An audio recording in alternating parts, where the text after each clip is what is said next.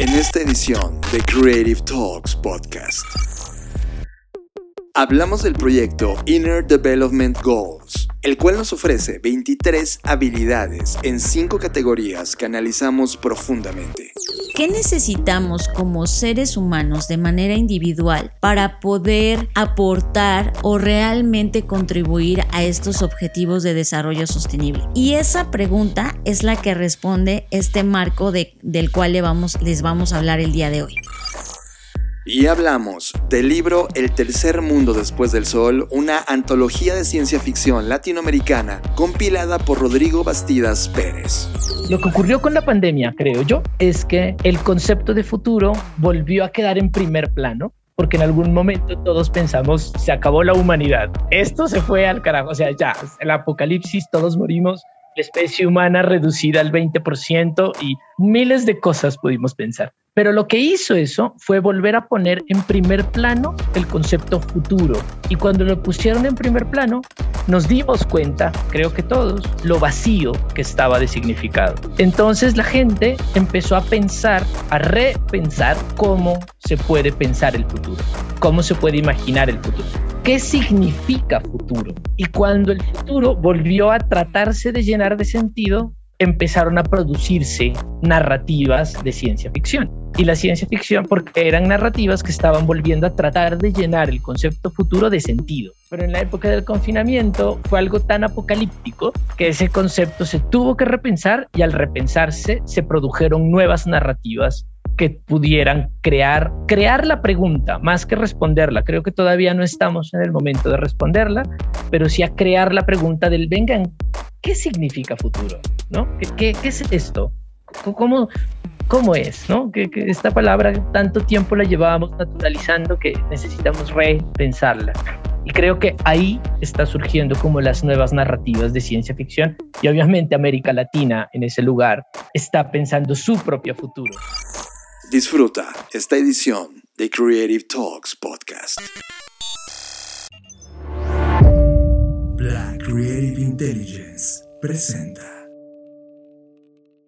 Estamos viviendo la disrupción más grande de la historia de la humanidad, una en donde la creatividad y el desarrollo tecnológico son el centro de una revolución que lo cambiará todo, y tú la estás liderando. Bienvenidos a esta ruptura del espacio-tiempo llamada Creative Talks Podcast. Creatividad, innovación, diseño, negocios y futuros. Con Fernanda Rocha y John Black. Un podcast de Black Creative Intelligence presentado por Blackbot, Black School y Black Bull. Creative Talks Podcast.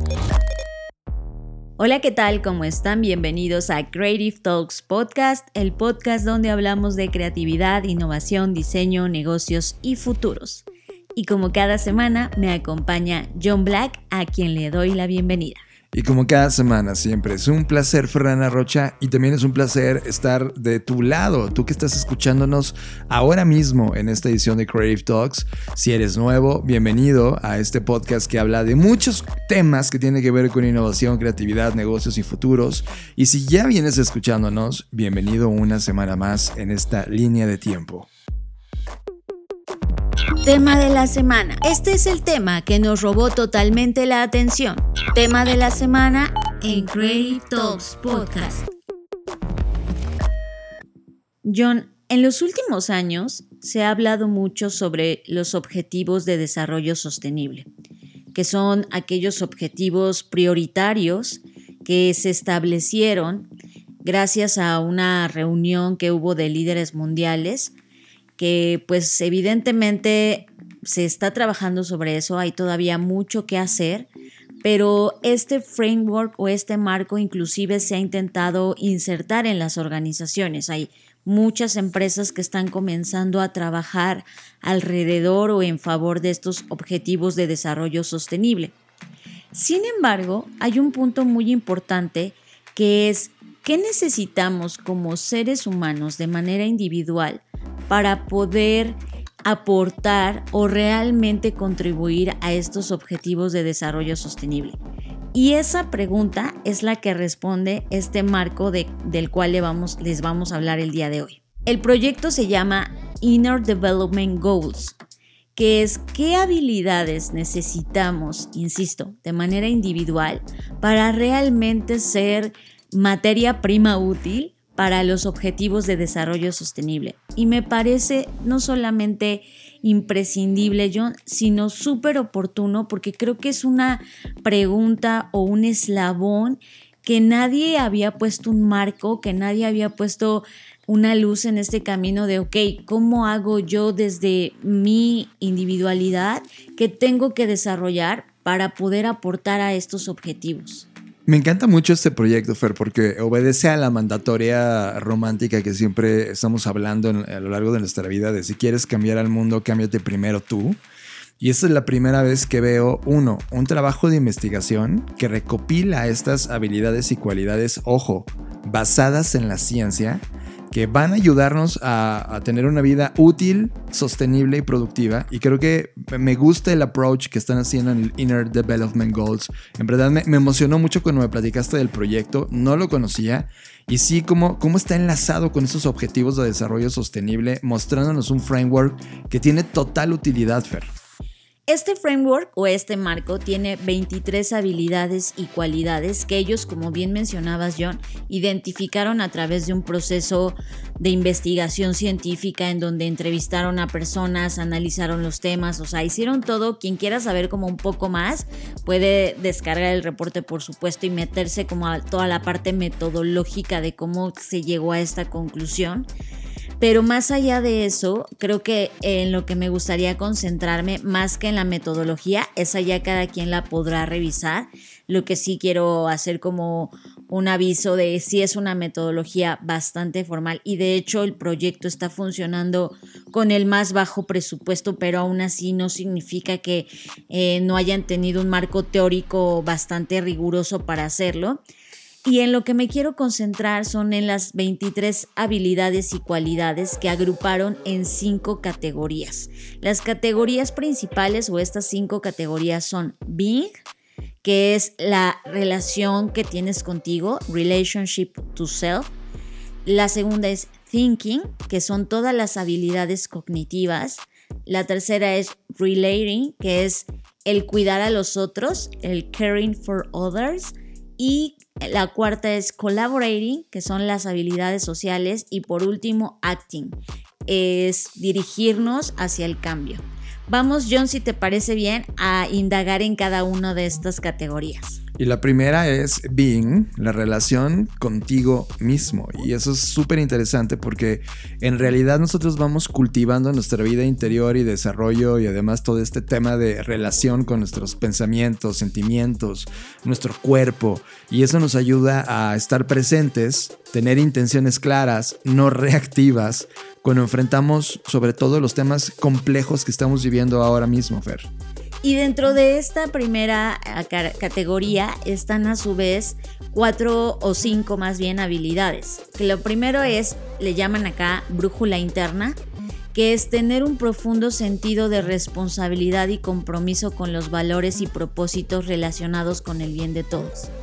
El segundo es integridad y autenticidad, que es este compromiso y capacidad para actuar con sinceridad, honestidad e integridad. El tercero es la apertura y la mentalidad de aprendizaje que pues apunta a que podamos desarrollar una mentalidad basada en la curiosidad, en la voluntad de poder ser vulnerables y aceptar esa vulnerabilidad para poder crecer. El siguiente es la autoconciencia, que es esta habilidad para estar en contacto reflexivo con nuestros propios pensamientos, con nuestros sentimientos, con nuestros deseos, estar alertas con nuestra autoimagen desde el punto de vista más objetivo y realista y tener nuestra capacidad de autorregularnos cuando se trata sobre todo de esta administración de emociones. Y finalmente la presencia, que es la habilidad de estar en el aquí y en el ahora sin juzgar eh, nada de lo que está ocurriendo, sino simplemente observándolo y teniendo un estado de presencia abierta. Me, encanta, ¿sabes? Es, es, un trabajo de todo el tiempo. O sea, tampoco es como, ah, sí, ahorita me hago consciente, palomita, ya soy consciente. y mañana pierdes esta conciencia de ti mismo, ¿no? Esta relación contigo mismo. Me parece fundamental, Fer, totalmente. Y creo, John, que aquí, si bien evidentemente no lo menciona porque el reporte no apunta hacia eso, me gustaría ligarlo al tema de la economía del creador.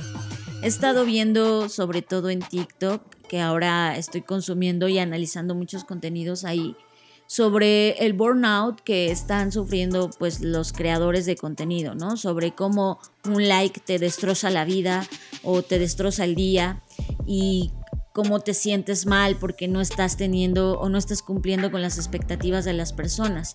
Y creo que este primer eh, categoría de tener clara nuestra relación con nosotros mismos, si somos creadores de contenido, por un lado, nos puede ayudar porque nos deja en claro por qué estamos haciendo este contenido y para quién lo estamos haciendo.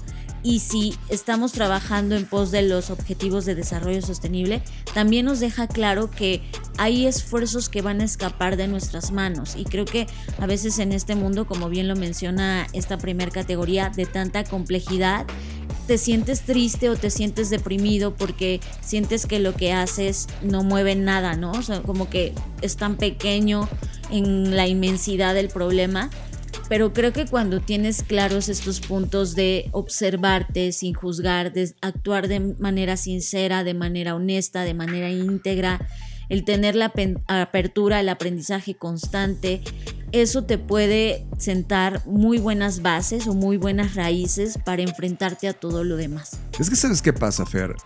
Eh, sinceramente no nos conocemos a nosotros mismos. Invertimos mucho tiempo en ser ese alguien que encaja en esa sociedad o grupo de personas que quieres encajar, que terminas perdiéndote a ti mismo y de repente tu brújula personal, esta integridad y autenticidad y esta brújula interior que hablan estos temas, pues la pierdes o, está totalmente maquillada o diseñada o moldeada a función de los demás y no a función de ti mismo, ¿no?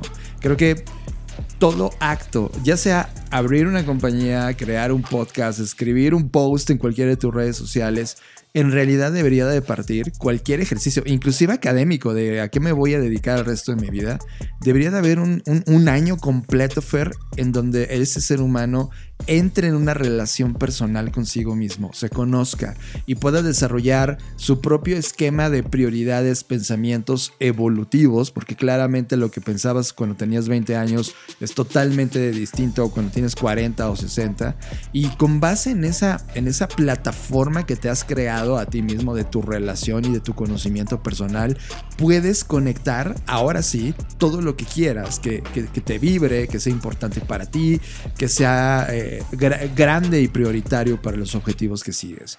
Y lo que pasa es que hoy no existe esa plataforma, Fer. No hay ese, ese conocimiento a nosotros mismos a lo largo de todo el diseño académico en cualquier lugar del mundo. No están apuntando hacia la individualidad y luego compartir ese valor. Están apuntando a rápido aprende algo para que compartas eso y generes dinero. Y ahora ha llegado a un crack. Creo que estamos viviendo en esta transición y me encanta que el, bloque número uno se trate sobre esta relación contigo mismo. Ahora vamos al bloque número dos, que es todo el tema del pensamiento y las habilidades cognitivas. Una vez que ya superamos este primer punto, pasamos a esto que tiene que ver con desarrollar nuestras habilidades, tomando diferentes perspectivas, evaluando la información, dándole sentido al mundo y entendiendo cómo es que todo está interconectado, porque eso todo eso en su conjunto es crucial para tomar decisiones acertadas. Y aquí entran otras habilidades, por supuesto. Está el pensamiento crítico, del que tanto hemos hablado en este episodio. Yo creo que de hecho, John, tendríamos que eh, comenzar a dedicar cada episodio puntual para cada una de estas habilidades. Podríamos hacerlo sin problema. Sin duda. Y está en, dentro de este pensamiento crítico, pues se refiere justamente no a la crítica que a veces se confunde como, ah, yo tengo pensamiento crítico, siempre estoy criticando todo. No, no, no se trata de criticar solamente, sino revisar críticamente la validez de puntos de vista con evidencias, con hechos. Eh, y lograr distinguir un hecho de una opinión sería el principal punto de este, de este tema. Una de las habilidades importantes de quienes estudiamos comunicación y luego algo de periodismo es justamente este desarrollo de, pensamiento crítico.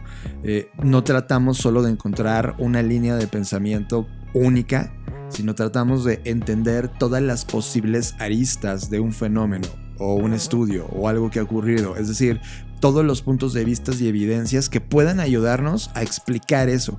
Y una vez que tienes esa información, evidentemente cuestionas todo esto para desarrollar ese pensamiento crítico. Y creo que hoy pues no es una habilidad que solamente los periodistas o comunicólogos necesitan, ¿no? Como bien lo dice acá, esta es una habilidad que todos los seres humanos deberíamos estar trabajando en ella y desarrollándola, justo para darle una mejor forma de entendimiento y una vez que entiendes mejor el problema, evidentemente puedes dar mejores soluciones. Lo siguiente es la conciencia, que es esta eh, comprensión y esta habilidad de trabajar en condiciones y causalidades complejas y sistémicas. Exacto, tiene que ver con la conciencia de la complejidad, ¿no? Sí, totalmente. Y, y creo que en medida, lo insisto, en que tú estés consciente y atento a lo que está ocurriendo y lo midas en su justa dimensión, puedes entonces trabajar de una manera mucho más eh, sistémica, como lo menciona acá, en donde te comienzas a cuestionar, bueno, si muevo esta pieza o si quito esta pieza, no solo estoy afectando al objeto, al servicio, a lo que me estoy refiriendo, sino estoy afectando una serie o una cadena de consecuencias que es muy importante ver. Muchas de las personas que, por ejemplo, hoy colaboran con alguna compañía en su trabajo, no saben la importancia de ellos dentro de esta cadena sistémica de, la compañía. Es decir, tú ejecutas tu trabajo, pero ni siquiera sabes el valor que tiene y qué hubo antes y qué va a pasar después. Creo que cada uno de nosotros cuando vemos este ejemplo y luego lo vemos en el, máximo, por ejemplo, en el país, ¿qué significa pagar impuestos, Fer? ¿no? no tenemos idea, solo sentimos que nos quitan dinero y que caen en el gobierno y el gobierno ya por naturaleza es como malo, ¿no? Entonces no entendemos esta complejidad del mundo, no sabemos ni siquiera quién diseñó nuestra ropa. Y eso es algo importante de cara a esta comprensión. Y hoy estamos entrando en un mundo donde necesitamos tener conciencia de esta conexión que tienes como sistema, de lo que haces, de lo que usas, de lo que creas, de lo que produces, para poder conectarla con esta complejidad sistémica. Después tenemos las habilidades de perspectiva, que son estas habilidades para buscar, comprender y hacer uso activo de nuestros conocimientos desde perspectivas más contrastantes.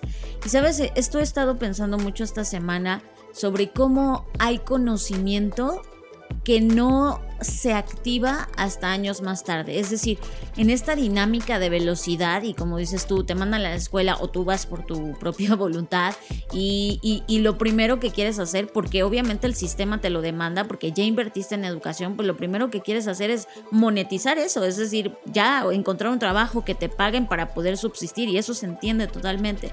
Pero en esta carrera y en esa consecuencia de pasos, lo único que pasa es que o sea, como que te forzas a que lo que aprendiste necesariamente te sirva al segundo después.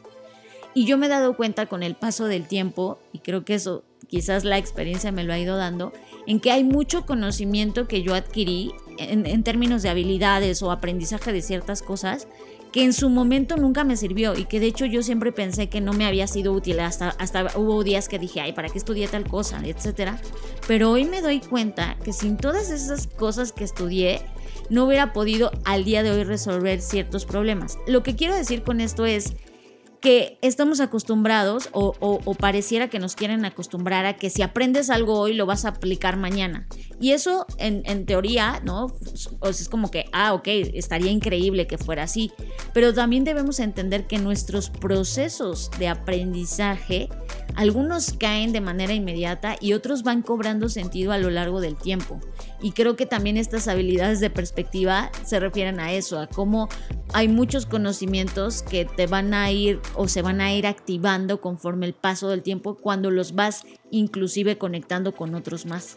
Por eso mucho de lo que hemos platicado sobre el futuro de la educación tiene que ver con este lifelong learning, porque importa mucho la fase de vida en la cual estás para poder eh, procesar, uno, los datos, cómo los datos los pones en orden para estructurarlos y entonces entenderlos y eso es información, cómo la información a su vez se acumula y le da lógica para poder desarrollar un conocimiento y ahí es cuando entra la comprensión de la utilidad, Fer. No es lo mismo que te enseñan álgebra a los 5 años, a los 10 o a los 15, donde casi no tienes aplicabilidad. Y luego en el posterior, cuando maduras y traes 25 o 30 años y de repente dices, ya entendí la lógica detrás. Es porque comprendiste la utilidad de ese conocimiento. Y al aplicarlo y ahora sí utilizarlo en la vida, ese conocimiento se vuelve prioritario y luego se convierte en sabiduría. Creo que lo que hemos hecho en términos sistémicos educativos es solo decirle a las personas de, ah, mira, en tu niñez, juventud vas a aprender cosas y luego ya solo ejecutas. Y no es así. Las habilidades son todo el tiempo, todo, todo tu crecimiento y tu vida y experiencia en este planeta. Estás activando y recibiendo estos conocimientos de manera constante y debemos desarrollar esa habilidad. Y eso está conectado con la siguiente habilidad que es la creación de sentido, que son estas habilidades para ver patrones, estructurar lo desconocido y ser capaz de crear historias conscientemente. Y aquí eh, a mí lo primero que se me viene a la mente es que muchas cosas no cobran sentido de manera inmediata. Por lo que dices, John, por la referencia, por el background, porque cuando vas viviendo o cuando vas creciendo y desarrollándote, vas adquiriendo nuevos puntos de vista que te hacen decir, ah, ok, esto ahora tiene más sentido de lo que cuando lo aprendí tuvo. Y al final del día eso nos lleva a la última que es orientación a largo plazo y visión eh, de, de todo esto, ¿no? Y es esta capacidad para formular y mantener nuestro compromiso con las visiones relacionadas con el contexto más amplio, que es justo ver la gran fotografía, qué rol juego en esto y vas comprendiendo que todo lo que vivimos es una máquina sistémica y que tú juegas un rol, incluso si no quieres jugarlo, lo haces, aunque estés pasivo, formas parte de un gran todo. Y esa visión relacionada con el contexto más amplio no la podrías haber desarrollado si no tomaste el bloque 1 de tu conocimiento personal, que es cuando dices, ah, a esto me quiero dedicar. Y entonces toda tu vida toma congruencia y toda tu vida vas madurando, creciendo, adaptando, mejorando, evolucionando esa visión de largo plazo. Pero de repente cuando no tienes esa visión de, de largo plazo, solo estás dando rebotes en todos lados, Fer. Y al final de cada rebote sientes que no tiene sentido nada y es porque justo no tienes esta visión orientada a largo plazo, ¿no? Y, de repente eso puede no sé, detonar muchísimos problemas personales y sociales a largo plazo por no tener esa orientación. Ahora vamos a la tercera parte, que es la de relacionarnos o relating. Y es cuando ya puedes, cuando resolviste las otras dos, pues atender o cuidar a los demás y cuidar al mundo. Y ya llegas a un nivel donde puedes apreciar, puedes sentirte conectado con los demás, con los vecinos, incluso con las generaciones futuras, con el planeta, con la biosfera y esto ya nos ayuda a crear sistemas y sociedades mucho más justos y sostenibles para todos, que eso es a lo que apuntan los objetivos de desarrollo, ¿no? Que, que podamos estar en ese punto, en ese nivel de conciencia en el que entendemos que preocuparnos por el otro no es perder, sino inclusive ganar. Y aquí hay habilidades como el aprecio, que es cuando te relacionas con los demás y con el mundo desde un sentido básico de aprecio, de gratitud y de alegría. Ojo, dice aprecio, no es como, ay, yo voy a amar a todos. Simplemente los vas a respetar porque son tus iguales y porque son seres vivos, ¿no? Desde ese punto tan simple. Y esta gratitud que me parece totalmente imprescindible. Y es que, sabes, Fer, no logramos apreciarnos en la dimensión tan amplia como esto. O sea, creo que cuando hoy convives socialmente con alguien, solo lo aprecias a partir de lo que piensas que es valioso para tu vida o cómo lo puedes usar a ese ser humano.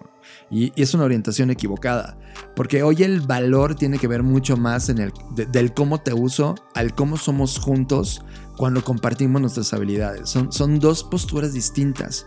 Hace mucho tiempo, Fer, cuando colaborábamos para una gran escuela de diseño llamada Centro, la directora de la escuela decía, me quiero poner el título ya no de directora, sino de, la persona que, que, que sirve, ¿te acuerdas? Y eso, eso me encantó, o sea, me quedé pensando profundamente en esa frase, en esa gran conclusión, porque es toda, toda una filosofía de decir, oye, yo valgo por cómo sirvo a los demás. Y no significa que los demás abusen de mí, sino de cómo yo comparto esto. Y con base en eso, crear esta relación de apreciación, en donde la gratitud, la alegría y el aprecio son parte de esa misma relación. Y eso me encanta, Fer.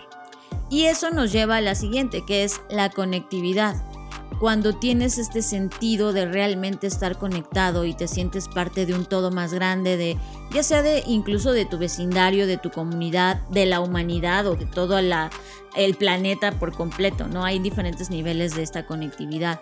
Y creo que hoy lo que está pasando mucho es eso, ¿no? Eh, ya lo hemos hablado acá, el tema de la pandemia, el tema digital, el tema de hoy que se está evolucionando al llamado metaverso, pareciera que nos está arrastrando a un rumbo donde no, no estamos conectados. O sea, estamos conectados en el sentido de, sí, me conecto a Internet, pero no estamos conectados con el otro. Y de hecho vemos al otro, como dices tú, como un objeto de entretenimiento, de dame, dame, dame, y no realmente como que pensar, oye, esto también es un individuo, es un ser humano que tiene sus propios problemas, sus propias creencias, y, esta falta de aprecio y conectividad nos lleva al final del día, que es el tercer punto, a una falta de empatía, la empatía y la compasión.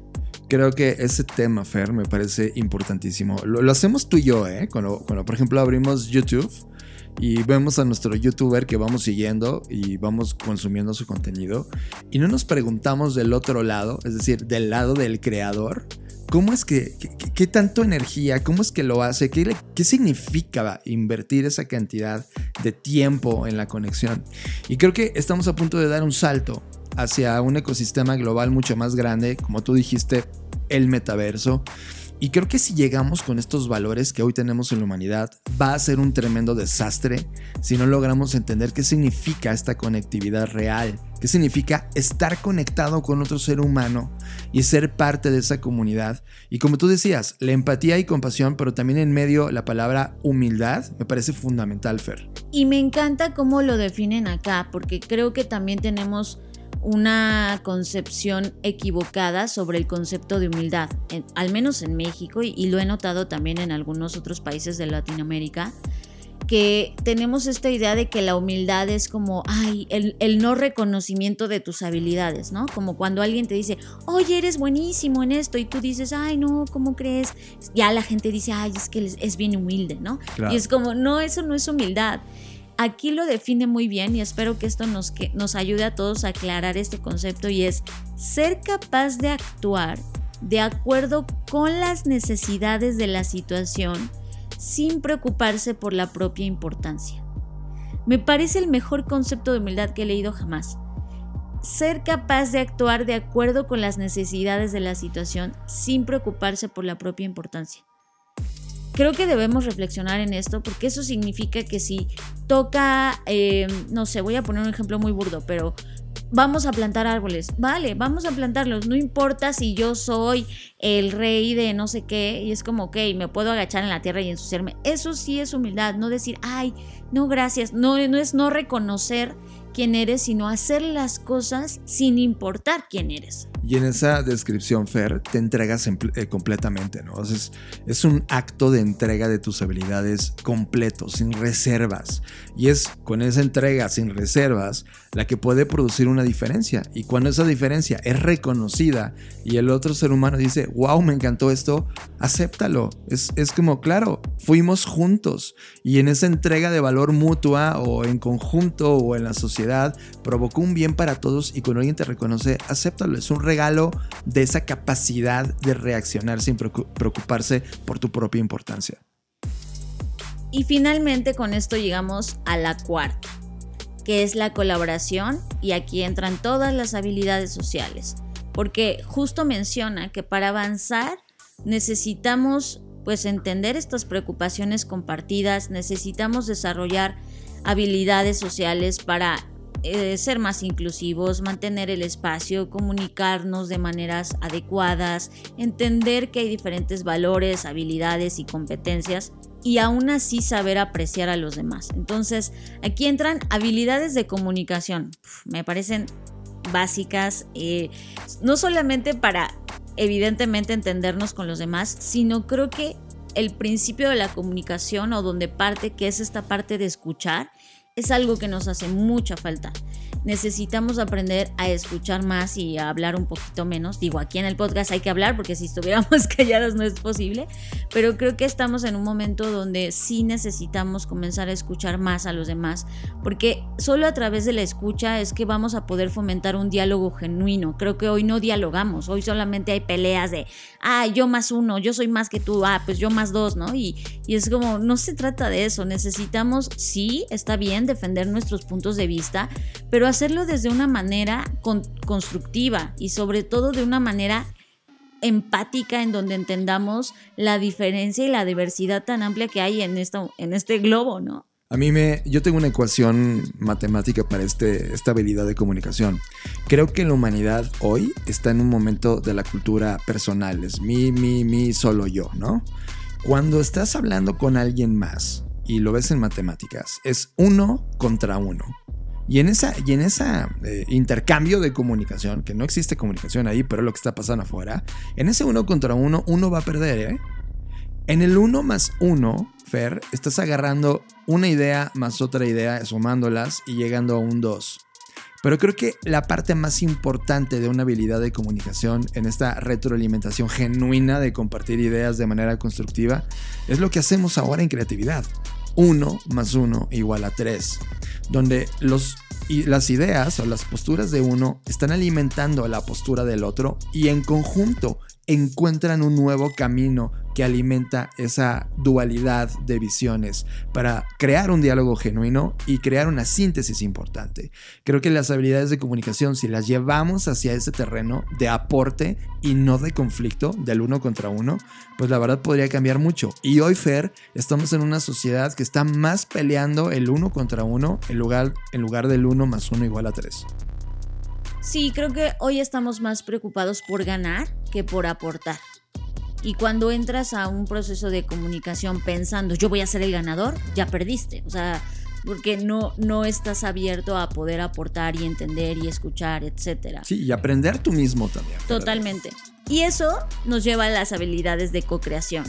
Porque una vez que somos capaces de comunicarnos de manera adecuada, incluso si no estamos de acuerdo con el otro, en este podcast eh, hemos estado en desacuerdo muchas veces John y yo, y eso no significa que no por eso ya nos vamos a pelear o ya no nos vamos a hablar, etcétera. Es como, pues es parte del proceso creativo y de esta co-creación en donde, oye, yo tengo un punto de vista, tú tienes otro punto de vista, pero es justamente esa diferencia o esa divergencia la que nos hace poder construir, desarrollar, incluso facilitar otro tipo de relaciones colaborativas o profesionales o personales, porque esta diversidad es la que nos hace eh, no solamente nutrir nuestro proceso creativo, sino también realmente eh, tener la certeza, y creo que aquí hay algo importantísimo que es la seguridad psicológica.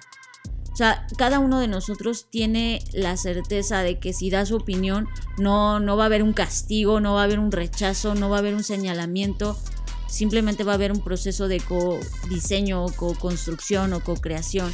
Y creo que hoy en día, John, falta mucho eso en las organizaciones. La gente no tiene la seguridad psicológica de poder dar una opinión diversa o distinta porque siente que incluso eso pone en riesgo su trabajo. Me queda totalmente claro creo que como humanidad, Fer, podemos eh, entender que el siguiente salto del concepto llamada democracia o democratización es la co-creación. Déjame lo explico rápido. En una democracia, gana el que mayor votos. El más popular. El más popular. Y estamos llegando a un punto donde ya vimos que la popularidad no significa que tenga calidad o que sea valioso. Simplemente es popular y no significa otra cosa. En la co-creación significa que nadie queda fuera, Fer. Que toda esa conclusión final está diseñada de manera colaborativa en términos genuinos y que la respuesta final es encontré la manera de conectar todo lo que necesitaba este grupo de personas para llegar a una conclusión. Y no dejé a nadie fuera. Y en la, en la democracia dejas fuera a los que no estuvieron de acuerdo, ¿sabes? Entonces, creas este malestar. Creo que la humanidad debería estar invirtiendo hoy filosóficamente más y en términos aplicativos mucho más en desarrollar herramientas, metodologías etcétera, skills de co-creación y evitar un poco o dar el salto, porque ya quedó atrás el tema de, la democracia. Y ahí viene la mentalidad inclusiva y la competencia intercultural, que es esta habilidad o competencia para abrazar la diversidad, incluir a las personas y colectivos con diferentes puntos de vista y procedencia, sin importar, ya lo hemos dicho acá, su raza, género, forma, figura, eso, ya eso ya no debería importarnos, de verdad. Creo que estamos todavía muy preocupados por esas partes que solo, o sea, no nos van a llegar a ningún lado porque no podemos ir contra la diversidad. O sea, es, es innato en nuestra naturaleza ser diversos y no podemos pensar que va a haber un estándar de ser humano porque entonces nos transformamos en ese momento en robots. Creo que más bien eh, al abrazar esta inclusividad, al abrazar, pero realmente, no como lo que hoy están haciendo o, lo que se conoce como pink washing, que están haciendo las, las empresas, sobre todo este mes, ¿no? De, ay, sí, sí, a favor de la comunidad LGBT y la inclusividad y no sé qué, y de repente te enteras de historias de terror adentro de la compañía. Entonces, creo que al final del día esto no es un tema de moda, no es que esté de moda hablar de esto, es, son habilidades que necesitamos desarrollar para enfrentarnos a los problemas complejos que, que ya están aquí.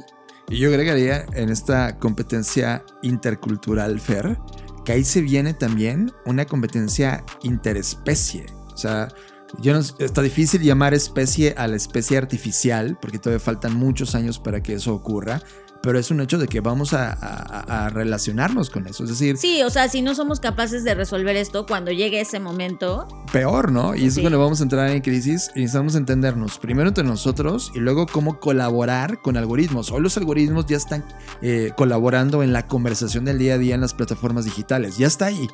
¿Qué va a pasar cuando evolucionen para una toma de decisiones para proyectos?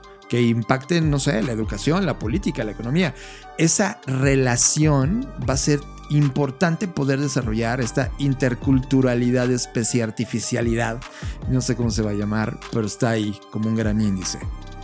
Y luego viene la confianza, que es no solamente la habilidad para que las personas confíen en ti, sino para tú mostrar esa confianza, para crear y mantener relaciones que estén basadas en eso. Y hoy evidentemente eh, en diferentes estudios, incluso si analizamos el barómetro de la confianza que hace Edelman o otros reportes que hacen otras compañías basados en ese indicador de la confianza, pues estamos reprobados, ¿no? Y no confiamos en el otro, evidentemente por razones bastante justificables, pero aún así, pues esto nos demuestra que si no desarrollamos una sociedad que confíe, pues evidentemente no vamos a poder atacar los problemas o los objetivos de desarrollo sostenible, sobre todo aquellos que se tratan de la seguridad, que se tratan de eh, la pobreza, etc. Entonces, la confianza me parece un valor imprescindible. Y sabes, Fer, no, no solamente un valor imprescindible, creo que es la base de la sociedad actual. Sea, tú y yo cuando nos subimos a, no sé, un taxi, ya se ha tomado en Uber o en la calle cuando alzaste tu mano, ¿estás confiando en las habilidades de conducción de ese ser humano? Que te va a llevar sano de un punto A al punto B. Lo mismo con el avión, lo mismo con el autobús o el metro. Esa confianza está presente en todos lados. Confías en tus líderes, confías en tu maestro, confías en nosotros que estamos haciendo este podcast, que nos entrenamos bien. Es decir, la confianza, trust, y ojo, una, en español, confianza eh, es, es, casi lo mismo como, o sea, no es tan poderoso como la palabra trust. Creo que debemos crear esa palabra en español nueva que sea más allá de la confianza a hacer algo. Debe haber un tema de credibilidad pura. Y eso nos hace mantener relaciones absolutas para dar un salto. Hoy, la confianza, Fer, la compra la gente en lugar de crearla, cuidarla, alimentarla, ser congruente con esta confianza. Y claro, vas a cometer errores y como todos los errores se atienden y se resuelven. Y la gran mayoría de la actividad social que tenemos hoy es como el error se esconde, el error no se dice, el error se maquilla y, eso lo único que hace es que afecta esa confianza. Y eso eh, me parece fundamental invertir más en la confianza, no solo tuya en términos personales, sino de cualquier actividad humana. Y la última habilidad que pertenece a esta categoría son las habilidades de movilización, es decir, cuando desarrollas habilidades para inspirar y movilizar a otros, para participar en propósitos compartidos. Y aquí yo creo que cada uno de nosotros, aunque no tengamos un rol de liderazgo como tal o explícito, podemos hacer o desarrollar habilidades de movilización incluso en nuestro propio círculo familiar, ¿no? O sea, cuando tú comienzas a hacer ciertas cosas, desde reciclar o cambiar tu estilo de vida, puedes comenzar a movilizar. O sea, no necesitas volverte, no sé, este, activista, o, dar un speech como lo hemos escuchado de grandes líderes, sino estas habilidades de movilización es cuando logras inspirar a alguien, ya sea tu familia o incluso a, tu círculo inmediato, tus amigos, no lo sé. Y, y me parece interesante porque creo que hoy en día esta misma falta de confianza que no solamente es la falta de confianza en la sociedad, sino en uno mismo. A veces nos creemos como insignificantes o decimos, ay, pero ¿cómo es que yo voy a inspirar a alguien? Y no sabes que siempre hay alguien que te está observando, ¿no? Y que puede esa, persona inspirarse a través de ti. Y me parece un acto también de, de desprendimiento en el sentido de que tú logres abrirte a, a mostrar cómo haces las cosas. Hoy en día estamos llevando a cabo una investigación de la cual no puedo hablar mucho, pero en esa investigación lo que nos estamos dando cuenta es que hoy los líderes que tienen o podrían tener un potencial de visibilidad increíble, no lo están usando para explicarnos o externar este tema de co-creación o de comunicación. Son, simplemente lo están usando para, para, para sí mismos, ¿no? Para este, como objetivos muy individualistas. Y creo que hace falta que, que, que, que líderes, sobre todo aquellos que están expuestos y que tienen un buen nivel en medios y, en plataformas, exacto, de influencia, pues que nos cuenten más sobre esto, sobre cómo, cómo hacen y, cómo han llegado ahí estos propósitos compartidos. Y en esos propósitos compartidos, Fer, creo que lo más importante es la, el muéstrame, ¿sabes? Eh, eh, muéstrame con congruencia. Por ejemplo, tú y yo, ¿no? Que tanto estamos eh, defendiendo a la P de planeta y de repente afuera, en la calle, somos personas que contaminamos, usamos plásticos, la, la, la, la. La gente diría, oye, y este propósito compartido, ¿qué pasó, no? Se rompe la congruencia. Creo que el primer acto real de congruencia es cuando tú abrazas este, este gran propósito compartido y eres totalmente congruente todo el tiempo en la activación de tu vida real de esa idea. No necesitas pararte en una plataforma a dar el speech como tú dices, Fer, sino que la gente cuando te ve entra esa idea y a veces te pregunta, oye, ¿por, ¿por qué siempre cargas tú una taza, no? Ah, pues porque no me gusta el plástico y la relleno todo el tiempo cada vez que puedo. Ah, wow, buena idea. Y de repente esa simple idea, este propósito compartido, sin imposición, ¿no? Simplemente por sugerencia, empieza a entrar culturalmente en el resto de las personas. Y es ahí cuando estás hablando de estas habilidades de movilización, de inspiración, etcétera, que puede ayudar a las personas a mejorar o ampliar el punto de vista que tenían de algo. Y eso nos lleva a la última categoría, que es ya el actuar. Me encanta cómo nos va llevando, cómo empezamos con el ser y entender quiénes somos y después nos fue llevando hacia el tema social, etcétera. Y ahora, exacto, y ahora nos lleva al actuar.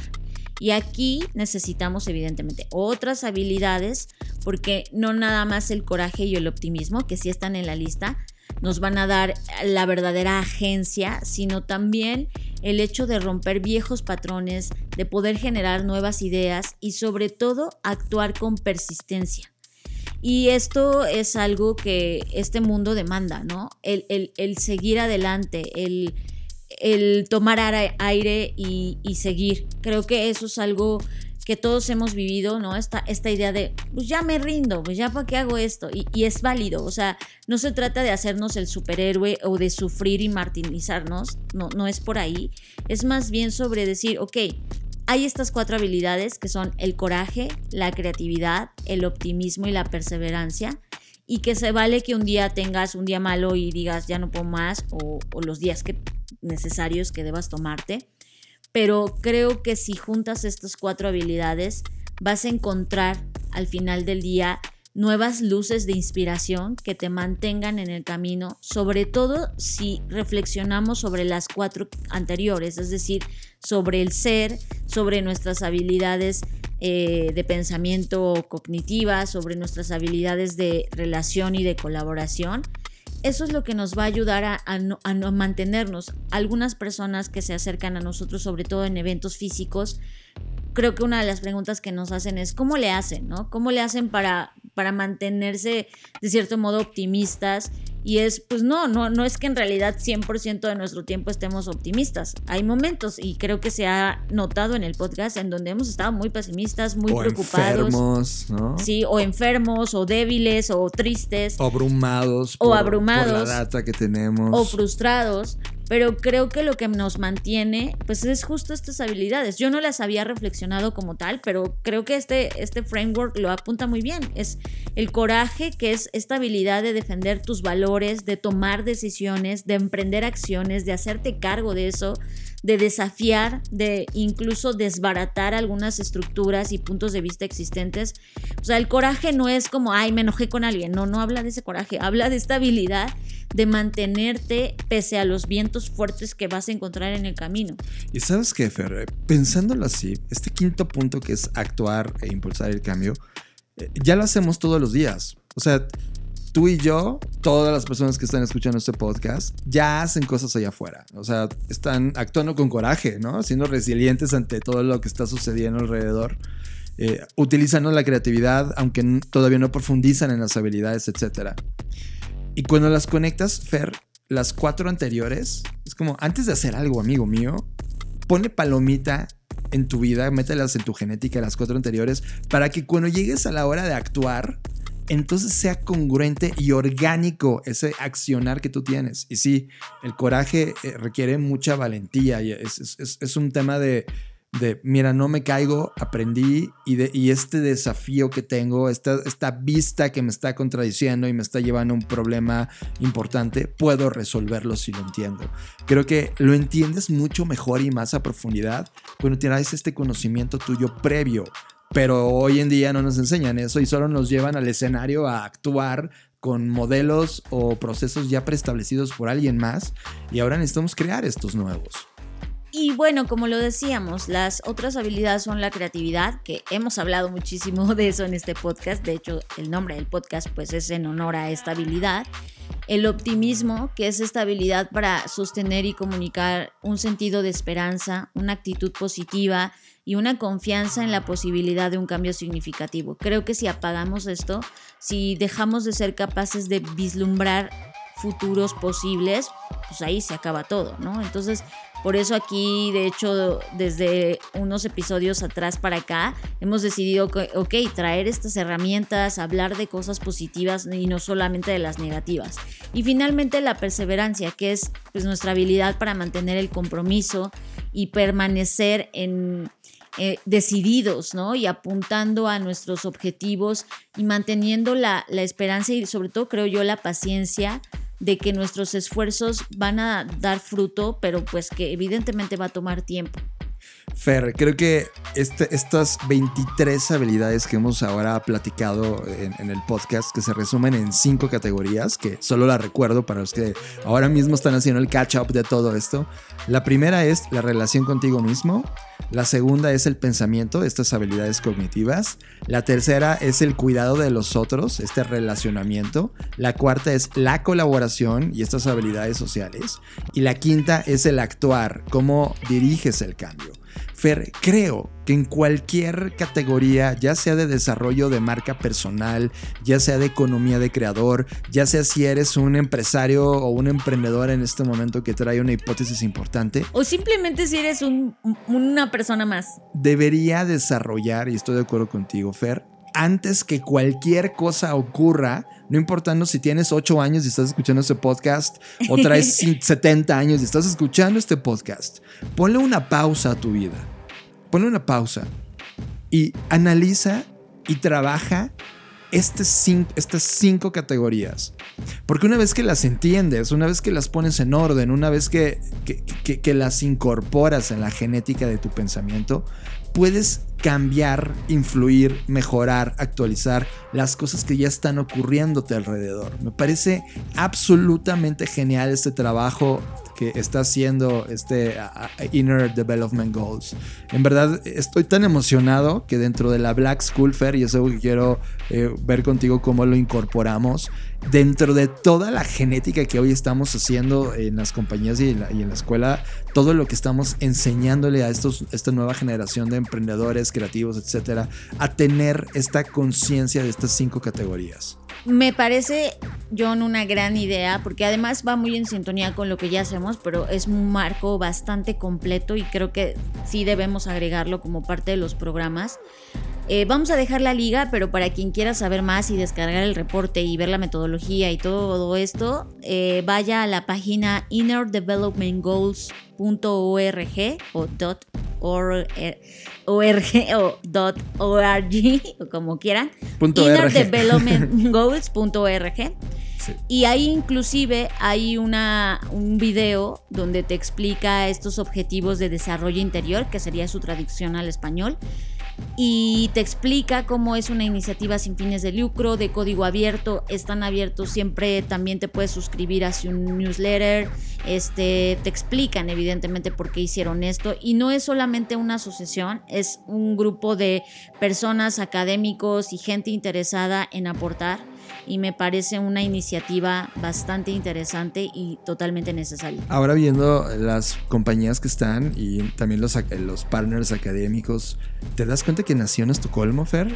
A tal grado que las universidades, tanto la de economía de Estocolmo como la de Stockholm University, son parte de esta iniciativa académica, lo cual habla que, que mucho de este pensamiento de diseño, pero al final del día en esas partes nórdicas han venido eh, pensando más en diseño arte, que, cualquier otro lugar del planeta ahora mismo, vienen acompañadas siempre o siempre están eh, aportando este tipo de nuevas hipótesis que sinceramente desde acá, desde América Latina, las abrazamos porque llegan en un momento en donde la humanidad necesita encontrar estas nuevas ideas y me parece fascinante.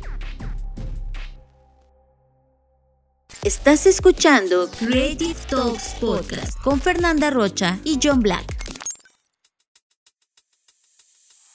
¿Quién eres? ¿Entregas comida en Rappi o Uber Eats? ¿Quién eres? ¿Un podcaster que decide explorar sus ideas en Spotify o Apple Podcast? ¿Quién eres? ¿Un blogger que sube sus ideas a YouTube, Snapchat o TikTok? ¿Quién eres? ¿Un amante del blockchain que decidió ser parte de una nueva economía? ¿Qué haces? ¿Eres un músico que comparte sus visiones del mundo en plataformas como Spotify? ¿Quién eres? ¿Un diseñador de comida que decidió conquistar al mundo por su paladar? ¿O eres un gamer que decidió convertirse en el mejor del mundo? ¿Quién eres? ¿Un emprendedor que decidió crear su proyecto por cuenta propia o eres un empresario que está buscando el siguiente gran paso de su compañía? Todos somos parte de una nueva economía. Platform Economy. Economía de plataforma. Y este es tu podcast. Black Creative Intelligence presenta su nueva propuesta sonora, Plataforma Podcast, con John Black. Escúchalo cada semana a través de todas las plataformas en donde escuchas podcast. Presentado por Black Creative Intelligence, Blackpod, la compañía que diseña el futuro, y Black Bull, Estás procesando Creative Talks Podcast con Fernanda Rocha y John Black. Libros. Este es el libro que robó nuestra atención completamente en la semana. Libros en Creative Talks Podcast. John, ¿qué tal? Teníamos preparados como mil temas para hoy y ya nos clavamos, pero creo que estuvo bien. Es necesario, es eh, a veces que el podcast sea monotemático, pero no nos podemos ir sin hablar de un libro. Ya saben que aquí nos gusta mucho hablar de libros, pero en esta ocasión es un libro... Aunque tenemos Bookshake, el podcast. ¿eh? Exacto, pero de repente metemos cosas acá. Y de esas cosas que vamos a meter está algo que a mí me apasiona.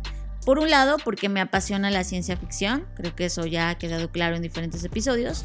Pero por otro, me apasiona que la ciencia ficción tenga diferentes acercamientos, diferentes aproximaciones. Y este libro del que les voy a hablar es una antología que es para mí imprescindible para quienes amamos la ciencia ficción, incluso para quienes no, les va a gustar, estoy segura. Esta es una compilación, por eso menciono es una antología que hizo Rodrigo Bastidas Pérez y está editada por Minotauro que creo que es una de las editoriales, pues no sé, como atrevidas, ¿no? Que tenemos de este lado.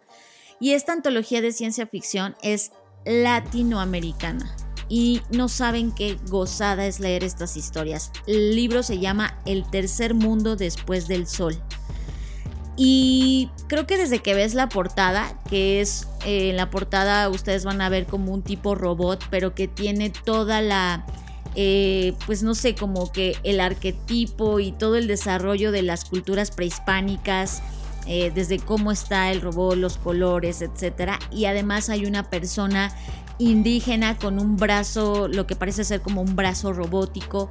Desde ese y con tenis, unos sneakers que no, no son Nike precisamente, pero eh, pareciera serlo, ¿no?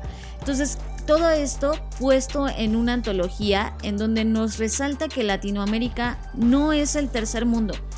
Eh, y, que, creo que eso es algo que nosotros mismos como latinoamericanos debemos empezar a asumir nuestro poder creador.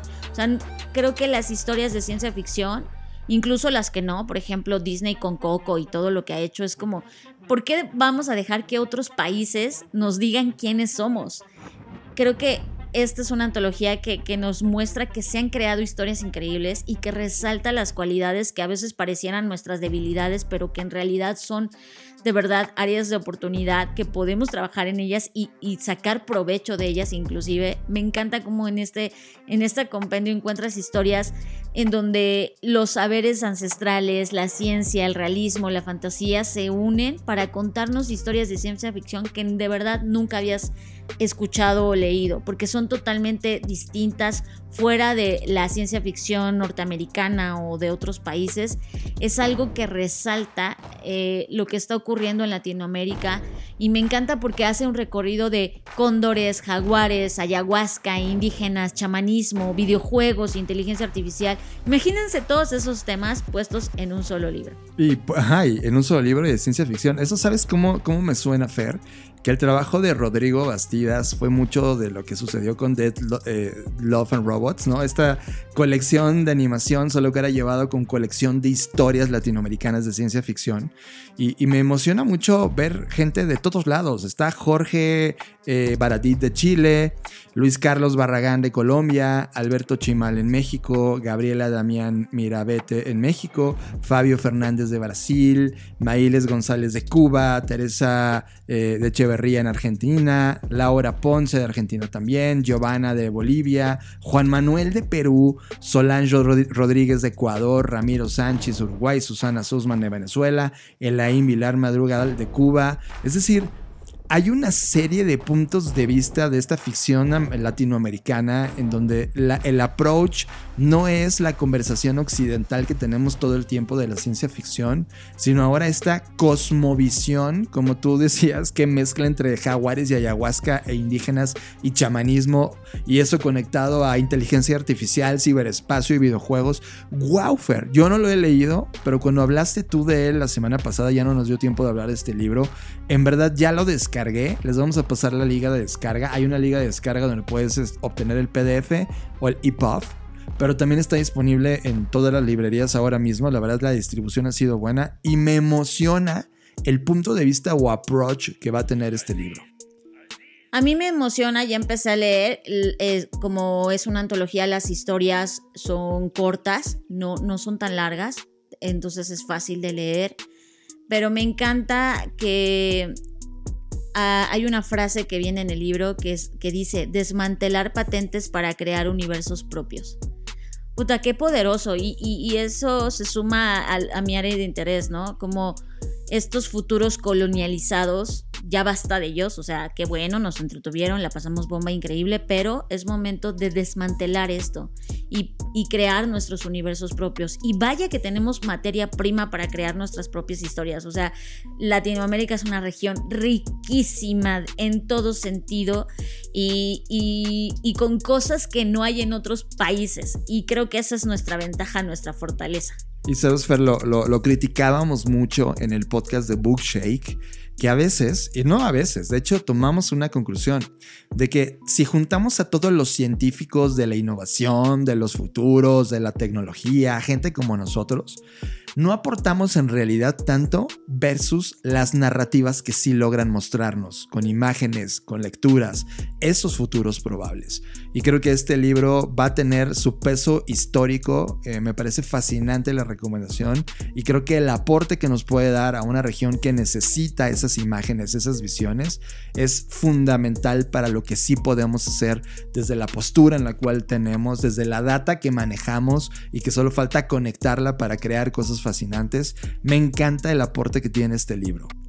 Y ahora que dices John de la liga, tienen que saber que yo llegué a esta liga por un sitio, y lo voy a decir abiertamente, que se llama pirateca.com. Y ustedes van a decir, pero ¿cómo? ¿Y qué pasa con los autores? Pero me encanta este sitio porque este sitio dice, los libros no se roban, se expropian. Y es como un punk, ¿no? Es, no estamos promoviendo la piratería, pero lo que sí estoy promoviendo es, si no hubiera sido por este sitio, yo no hubiera conocido este libro. Y por supuesto lo voy a comprar. Y por supuesto que primero me lo descargué en PDF, claro que sí, pero creo que no hay que quedarnos en eso, sino hay estos libros independientes, de hecho hay una parte donde puedes hacer donaciones, o sea, no se queden solo en como, ay, estamos acá traficando libros. Pues qué bueno que trafiquemos libros y no otras cosas, ¿no? Entonces, al final del día lo que quiero decir es que si les gusta, apoyen a los autores, compren los libros, que eso evidentemente ayuda, pero también hablemos de esto más, porque hablar de los libros también ayuda a que más gente los conozca. Y creo que mencionaste, John, una palabra muy poderosa para mí, que es nuevas visiones y nuevas imágenes del futuro. Necesitamos urgentemente nuevas visiones del futuro, porque las que ya tuvimos no del todo funcionaron y no del todo no están funcionando y no podemos aventurarnos al futuro con las mismas imágenes porque sería repetir muchos de nuestros errores y este libro creo que va a poner en nuestras cabezas nuevas imágenes del futuro y eso me encanta. Lo que ocurrió con la pandemia, creo yo, es que el concepto de futuro volvió a quedar en primer plano porque en algún momento todos pensamos se acabó la humanidad. Esto se fue al carajo, o sea, ya, el apocalipsis, todos morimos la especie humana reducida al 20% y miles de cosas pudimos pensar. Pero lo que hizo eso fue volver a poner en primer plano el concepto futuro. Y cuando lo pusieron en primer plano, nos dimos cuenta, creo que todos, lo vacío que estaba de significado. Entonces la gente empezó a pensar,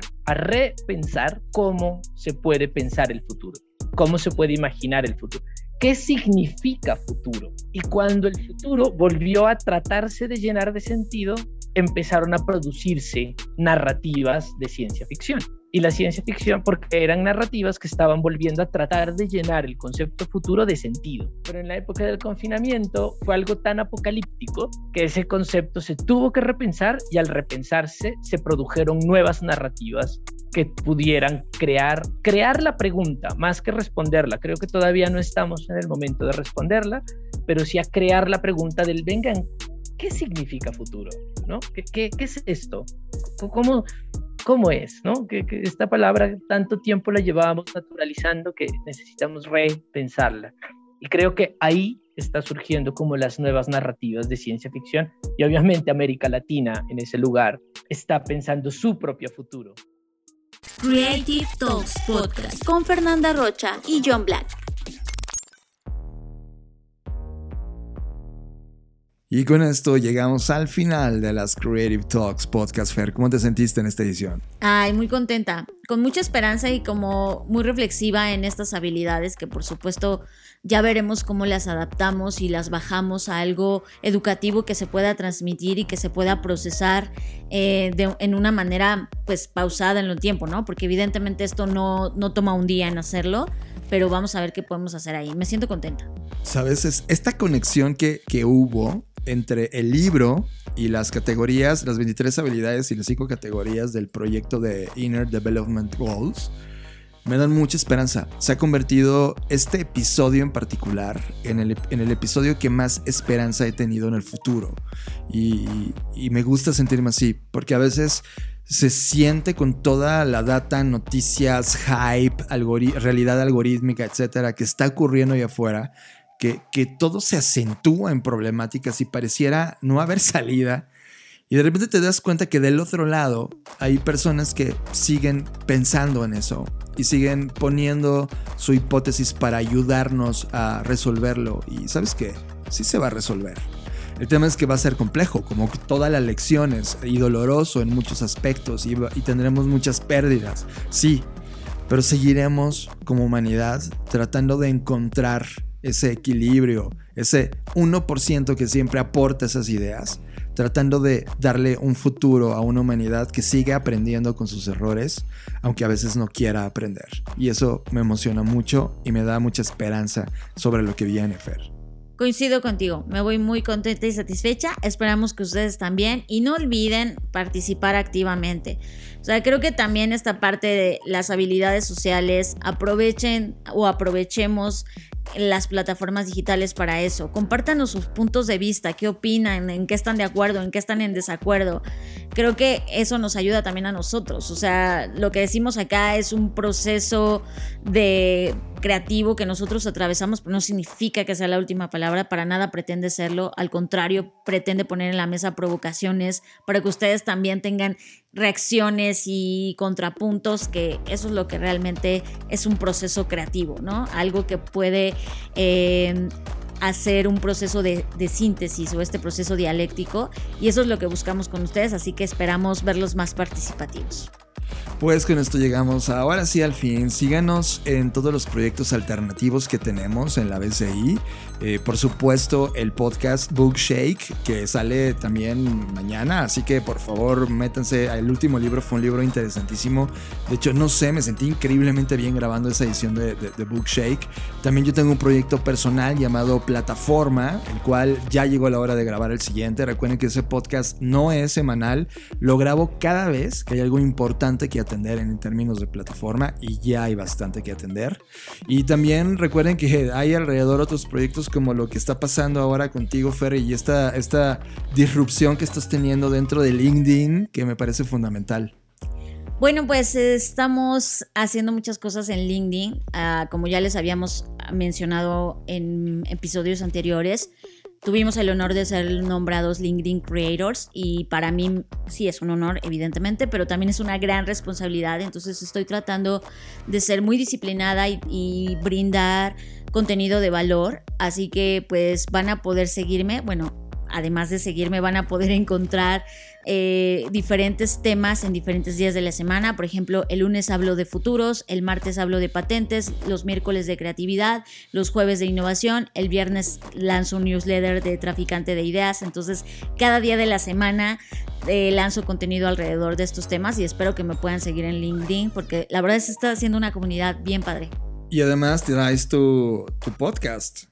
Ah, también el podcast que hago con Mónica Costa, que justo ahorita terminó su primera temporada y va a empezar la segunda el próximo mes, pero mientras tanto pueden ir escuchando lo que hicimos en la primera y de hecho derivado de ese podcast vamos a tener también experiencias educativas eh, que supongo que al final del día seguro van a terminar enlazándose con Black Cool, ya veremos en qué termina, pero el proyecto se llama Descubriendo Señales. Y este proyecto de Descubriendo Señales, y lo digo rapidísimo, está muy orientado a uno de los eh, objetivos de desarrollo interior que vimos el día de hoy sobre encontrar patrones. Eh, y bueno, si están interesados en eso, encontrar patrones, encontrarle sentido a lo que está pasando, pues de eso se trata el podcast Descubriendo Señales. Pues ya está. Gracias por estar del otro lado escuchando este podcast. Recuerda que si lo puedes compartir, si, nos, si tienes una duda, una idea que te provocó, la leemos, ponla dentro de la plataforma para poder leerla y en verdad eso nos emociona. Gracias por estar ahí y por estar ocupando este espacio tan importante en tu línea de tiempo. Como siempre, nos vemos en el futuro. Escuchaste Creative Talks Podcast con Fernanda Rocha y John Black, un podcast de Black Creative Intelligence, presentado por Blackbot, Black School y Black Bull. Nos vemos en el futuro. Black Creative Intelligence presenta.